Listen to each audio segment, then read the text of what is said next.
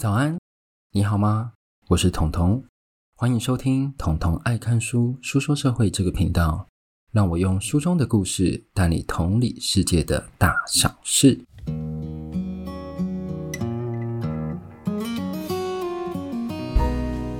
好，今天来到我们的第五十一集。第五十一集在讲之前呢，我要先来跟各位讲一个。我希望可以达成的一个里程碑。对，我那时候有说，我希望各位可以就是麻烦帮我做这件事情，因为我看了一下我的数据，其实我觉得这件事应该是很好达到的，那就是帮我 follow 我的 Instagram，然后让我可以达到一千的 follower。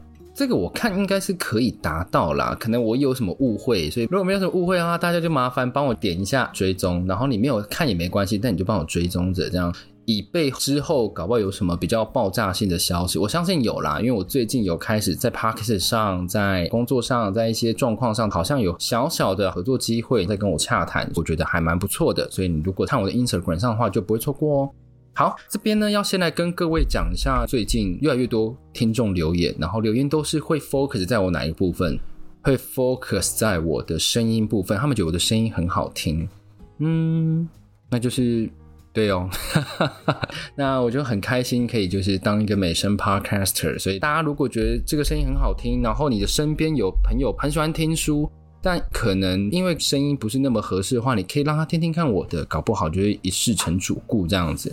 那好，今天要来讲的这本书呢，就是我之前在 Instagram 上呢给各位票选。那这个票选呢，它。就是最后一名，但我就是硬要讲，我也不管第二名。我已经讲过第一名，第一名就是一位英国鸦片吸食者的告白。那这个第三名呢，就是叫做《剩余灵魂的收藏者》，作者他是巴西人哦。单看他的英文名叫 Elaine Bloom，这样子听好像不太有那种巴西味，因为我们都知道巴西它其实是讲葡萄牙语，所以呢，我就去查了一下葡萄牙文，所以我这边又要再跟食人挽歌那个时候一样。那时候我讲的是西班牙文，这次我要来试着用葡萄牙文的发音来讲这位 作者的名字，希望这位作者不要听到，不然他会觉得他被冒犯。叫做 Elaine Bloom，大家听完是不是对葡萄牙文有更有兴趣一点呢？就想说，我、好想了解这到底真的怎么念，就是这样念好不好？没有悬念。他本身呢是作家嘛，然后他也是个记者。然后我一直都有讲过，当记者的人在当作家的时候，他们写的东西是非常生动的。然后他本身也是纪录片工作者，所以他其实是比较偏重社会写实这一块。然后这本书呢，前半段是收录他当时在巴西南部一个报纸媒体叫做《临时刻》的里面呢，有一个专栏叫做《无人见着的生活》。其实顾名思义，他就是讲啊，社会上比较弱势、比较不会有人特别去访问、去发现，不是那么光鲜亮丽的生活。那后段呢，就是八则他短篇的报道。那这短篇的报道是当初作者想要成为记者动机的这一些报道。他这边有定义他所认为的新闻报道。然后这个新闻报道呢，其实跟彤彤的频道有蛮像的调性。他说，新闻报道就意味着我们得脱掉自己的衣服，套上他人的穿着。对。不是什么变态狂，他就是站在对方去同理这件事情，很像什么？我们一直在强调的认知同理。所以呢，我们要摒除什么？摒除自己的偏见，摒除自己的判断，摒除自己的世界观，要干嘛？就是要让这个世人得知说，这个星球上还有一个事情是超乎我们预期，没有办法情绪同理的事情，没办法站在他的情绪同理，那我们要怎么办？我们要认知同理啊！认知同理是干嘛？站在他当时的人事时地物，他当时的背景，去同理这整件事情。本书就十七个章节，然后每一个章节都是在讲帮巴西当地的贫民窟的故事。然后我在读这本书的时候，其实是蛮让我惊讶的，因为他是把文学和纪实这个完美融合在一起。那不是说其他的没有融合，而是说他在这个纪实报道，他的文学写得很像虚构小说，让我想到有一本书，应该是土耳其还是以色列人写的，叫做《再让我说个故事好吗》。里面每一篇都是作者虚构出来的故事，但这一篇《剩余灵魂的收藏者》这本书就很像那一本书。所弹出来的调性，然后在读这本书的时候，又让我想到另一部电影。这部电影是中国的一部电影，其实在好几年前了，应该不知道有没有十年，应该没那么久吧。叫《唐山大地震》，震后呢，母亲在一次的聚会就跟大家说，就是很平淡的无奇，她说：“没了，才知道什么是没了。”就是这一些穷人已经都被夺走了，他已经没有东西可以失去了。但是这整个社会还是会找到机会去把他身边仅有东西夺走。像唐山大地震，可能是用自然灾害把他的身边东西都夺走。但是呢，剩余灵魂的收藏者巴西这边呢，夺走他的是什么？是同文同种的人类去把他身边的事物完完全全的夺走。好，那我刚刚是不是有讲这篇有十七个故事？那我当然不可能十七个故事都讲，这样子可以讲三小时，所以我只会讲其中的四篇。那他这一本书《剩余灵魂的收藏者》下面有个副标叫做《巴西日常革命的田野笔记》。那他会讲田野笔记这件事情是怎么来的？就是当他要去采访、要去报道这件事的时候，他会直接住在那里面。像我等一下会讲到的老人的部分，他会直接去住在老人院里面。它里面还有涵盖环境保护这一块，是我等一下不会讲到的部分。这一块他是直接去住在亚马逊里面有一条河叫新古河的附近那边去做实际的报道。好，那首先呢，我们的故事有涵盖，比如说资本主义、歧视、毒品，还有刚刚讲的老人议题。第一个故事呢，它的标题叫做《杂音》，他的被采访人叫做 T，就是代号啦 T。他那时候是穿着在巴西象征工人的衬衫。那就像我在《惩罚贫穷》里面说过，贫穷总是和什么绑在一起？和犯罪绑在一起。那这件衬衫代表的不是犯罪，它代表是一个护身符。它代表是说，我现在穿的是工人的衬衫，我是一个有工作的人，我用尽力气去证明说，我跟犯罪还差得远。为什么？因为我是有一个稳定工作，我有稳定收入的人。然后就想说，诶，那这样子应该很 OK 吧？那 T 就是那个被采访的 T，觉得说你可能还不相信，因为这个衬衫可能到处都拿得到。我再给你一个东西，他就从它里面拿出一个什么东西，蓝皮本子。这个本子是什么？工作手册。我如果现在叫你拿 你们公司的工作手册，请你拿得出来吗？我跟各位讲，我现在也不太记得我工作手册到底有什么了，搞不好已经违背一百条，尤其是录 podcast 这件事情。对，他就是拿这个蓝皮本子，要证明真的自己有在工厂工作，因为他怕你不相信。那访谈中呢，作者一直听到一种。这种就是这种呼，刚刚那个是打呼啦，不好意思，就是那种我不会模仿一种杂音从他胸口里面传来。那这个杂音让作者很烦躁，觉得很想窒息，因为它是一个会让你烦躁的小杂音哦。为什么会有这样的东西？这个杂音的成因就是在巴西的跨国石棉工厂。那跨国石棉工厂这是什么？因为巴西政府为了要促进经济，所以他会选择性的减少工厂环境卫生的安全性。这就跟什么很像？其实我自己本身有在越南大概待过三个月左右，那时候是外派吧？对，那时候是在鞋厂。那你去过越南外派的，你就知道那边的重工业对于招商这件事情是很欢迎，但是他们不 care 的是什么？不 care 你排放多少量。你知道你那时候一出去哦。外面都是灰白色的，你还以为是什么大雾，很诗情画意，并不是。你转头一看，就发现，哎，烟囱在旁边，那个都是烟囱排出来的，那是真真正正的烟囱。因为你比如说衣物，比如说你鞋业，你都会排放很大量的化学气体哦。对，然后你就住在那旁边，每一个越南人都住在旁边，再加上最近还有什么三星、LG，完全去到越南那边大设厂，你知道吗？三星、LG 在我那个时候。也没有多多久时候，在在一两年前吧，三星有一句加起来的总 GDP 哦，是占了越南百分之三十，你就知道韩国投资量有多大。所以在这个状况下，他们为了经济发展，为了让人民有钱，他们要牺牲掉什么？环境。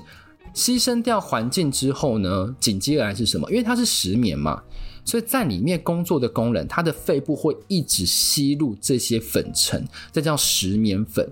那因为工人吸太多了，有些人会窒息而死。而且并不是说他马上吸吸就死掉了，不是，他是长年累月的一直吸粉尘积在你的肺部，让你的肺部没有办法收缩，你没有办法呼吸的窒息而死。这个是什么？慢性杀人。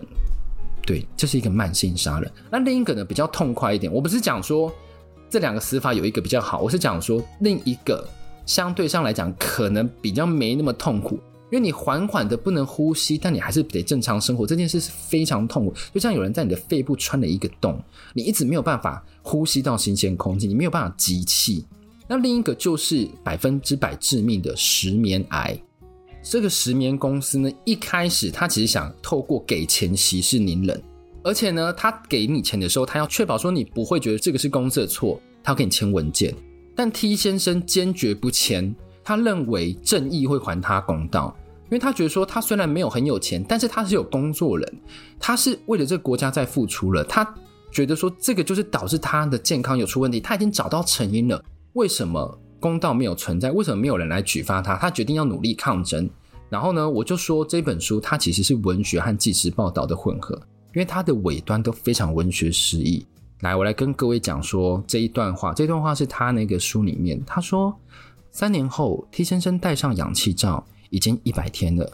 这个跨国公司再度到医院造访他，希望他能在文字上签字，因为如果他不签，他的家人一毛钱都拿不到。所以呢，T 签了名。在支票结清的当晚，他的胸口没有了杂音，是不是很美？我讲的不是说他死得很美，我讲说这个文学很美，但这个文学让人很悲伤的是，它是一个实际发生的状况。一个人的死亡，但是最后正义还是没有得到伸张。这是第一个故事，杂音在巴西里面发生的事情。第二个呢，叫做对抗畸形灵魂的伊法。那伊法呢是一个女性，她生在黑人的家庭，然后呢，她住在贫民窟。最后，最后她有一个天生的脑性麻痹，这代表什么？她在这巴西社会上，她得到了四重歧视。哪四重？女性、贫穷、黑人。脑性麻痹，对，那他觉得他不可能这样臣服于命运，所以呢，他要对抗这个世界。他在学校的时候呢，他靠着就是跟一般生一样的同学，然后努力，而且他甚至比一般生成绩还好，他名列前茅。但是呢，他就算是名列前茅，学校还是强制让他多读一年。为什么？因为他是残障人士，他就必须要再多读一年。所以呢，最后依法还是靠自己努力考上了大学。但是呢，就在他要申请助学贷款的时候，银行不让他过，因为银行觉得说，你就算读过大学，你未来还是找不到工作啊，他才不要投资一个可能没办法还出钱来的人，所以他就拒绝了。那依法就想说，好，你拒绝我没关系，那我就转到更便宜的学校，我想去成为老师。就算他的表现跟其他学生无异。实习的时候，他们只准许他在残疾学校实习。然后那时候他实习完之后，其实有三间学校希望能雇佣他。那最后为什么都把 offer 收回？这点让我很震惊，因为他表现得太好了，而不是他表现太糟。他表现太好了，他不符合什么？不符合世人对他残疾人士应该要有的样子。你表现这么好，我招你进来其实就是想干嘛？增加我的社会正面形象啊。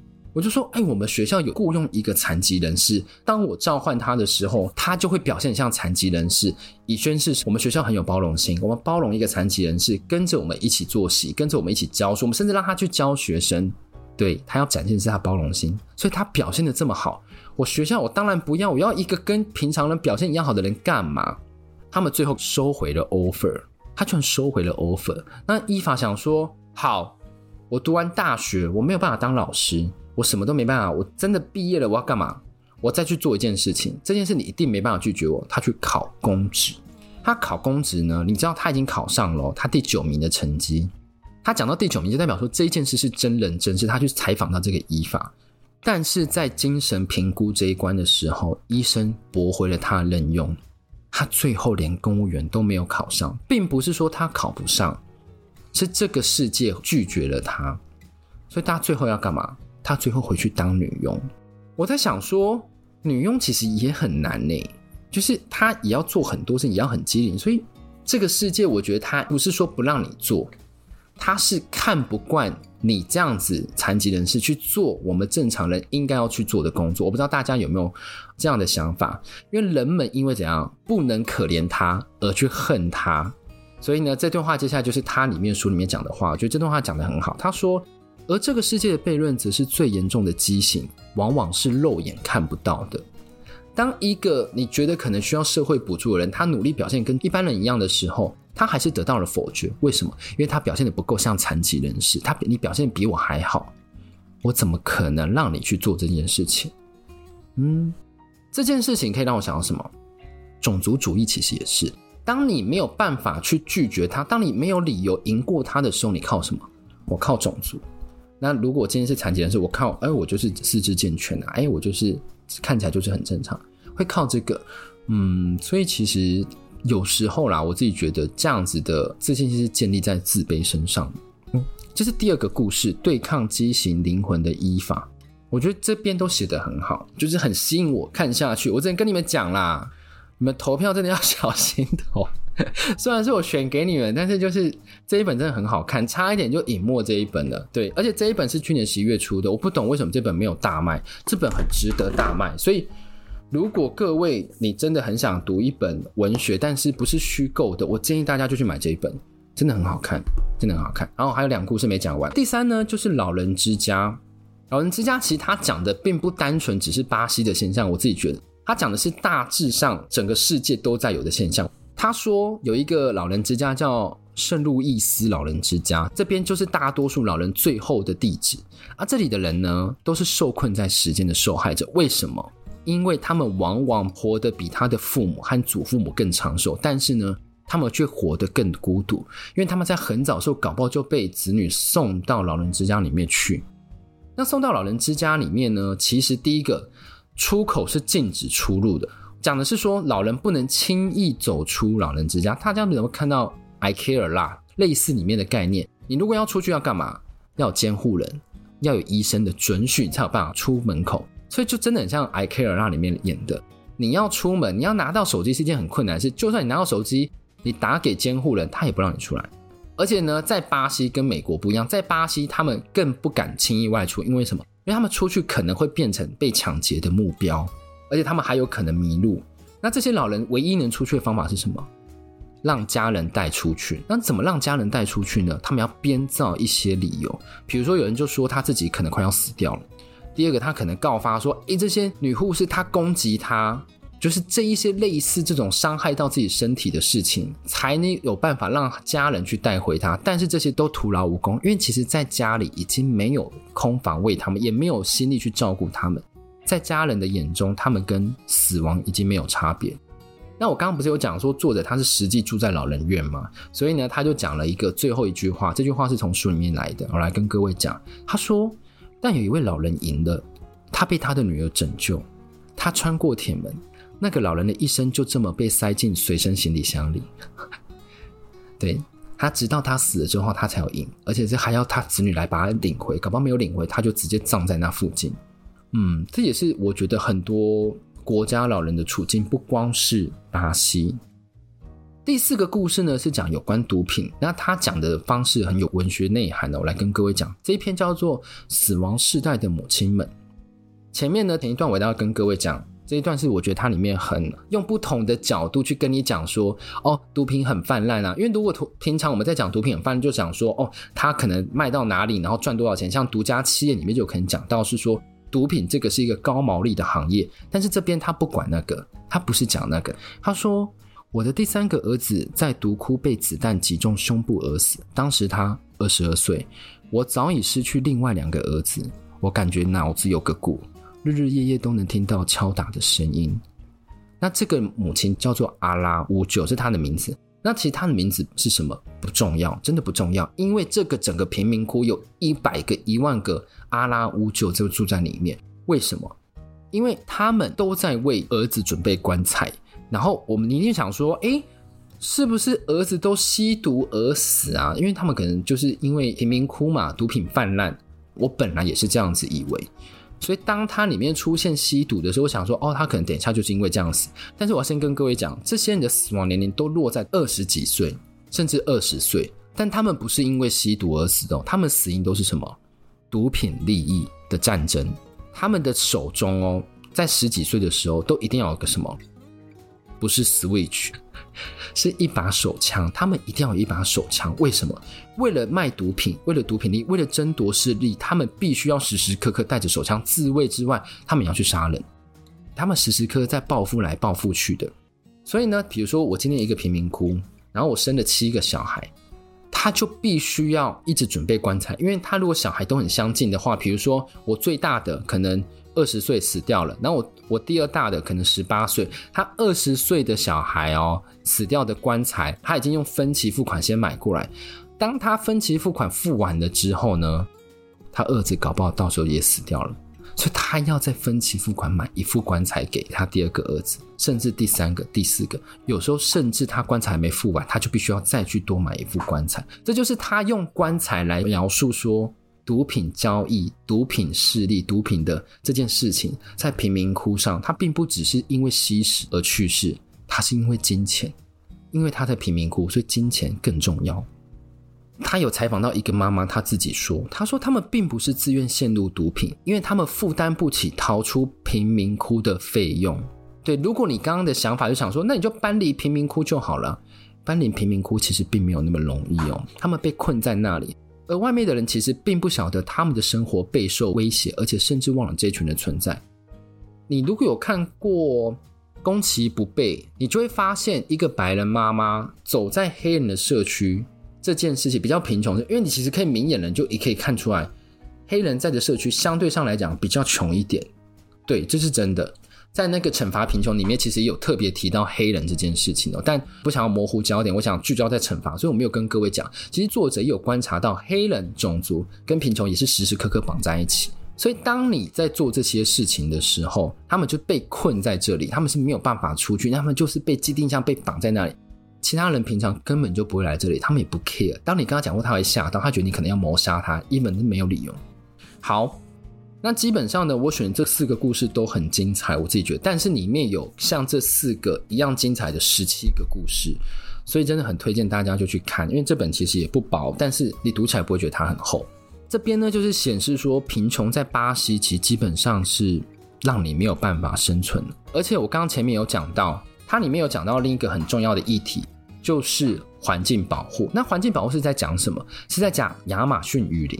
那亚马逊雨林呢，其实在南美洲横跨了八个国家，其中占比最大的就是在巴西，有百分之六十都在巴西里面。他住在新古河旁边是为了什么？为了要让各位知道说，地主们如何在无凭无据，只要跟政商挂钩好之后。他就可以无视当地的原住居民，直接将土地收走，直接拿做商用用途。第一方面造成环境破坏，第二方面他也不 care 穷人在想什么，所以他面向真的很多。其实你读完之后不会感到很悲伤，你会感到一些哀伤，然后带一点愤怒。好，这本书呢就大致上讲到这里。我这边读完呢，其实有一个小体悟，就是说有些人呢，他们努力是为了生存。但有些人努力呢，是为了剥夺别人的生存。在我的频道有好几本书，你要剥夺人家的生存权之后，你才有办法活得更有钱，你才有办法活得更自在。我觉得这可能也是资本主义的一个缺陷啦。所以大家可以读完这本书之后，每一本每一篇都可以去想一下：诶，如果是在台湾，会不会有发生这边？其实台湾对于其他国家来讲，我自己觉得真的已经相对富足、富足、富足非常多了。当然还是有贫困的人需要我们去 focus，需要我们去注意一些游民问题。但是相对于其他国家来讲，我们真的在贫穷线下的人，我记得我之前有看过报道，其实是没有的。我们没有一个人是在贫穷线下。好，那今天这本书就讲到这里喽。那不要忘记了刚刚的那个 Instagram 上挑战，就是再麻烦大家帮我再去追踪，让我有一千个 follower。因为我之前有请各位去帮我 Apple Podcast 五星留言，大家就真的很踊跃，到现在已经快有一百五十个评价，就是受宠若惊。那你如果喜欢我的节目的话，帮我 Apple Podcast、Spotify 五星，然后帮我按追踪。诶，你 Apple 啊，如果你很常听我的 Podcast，但是你要记得帮我按右上角那个加号哦。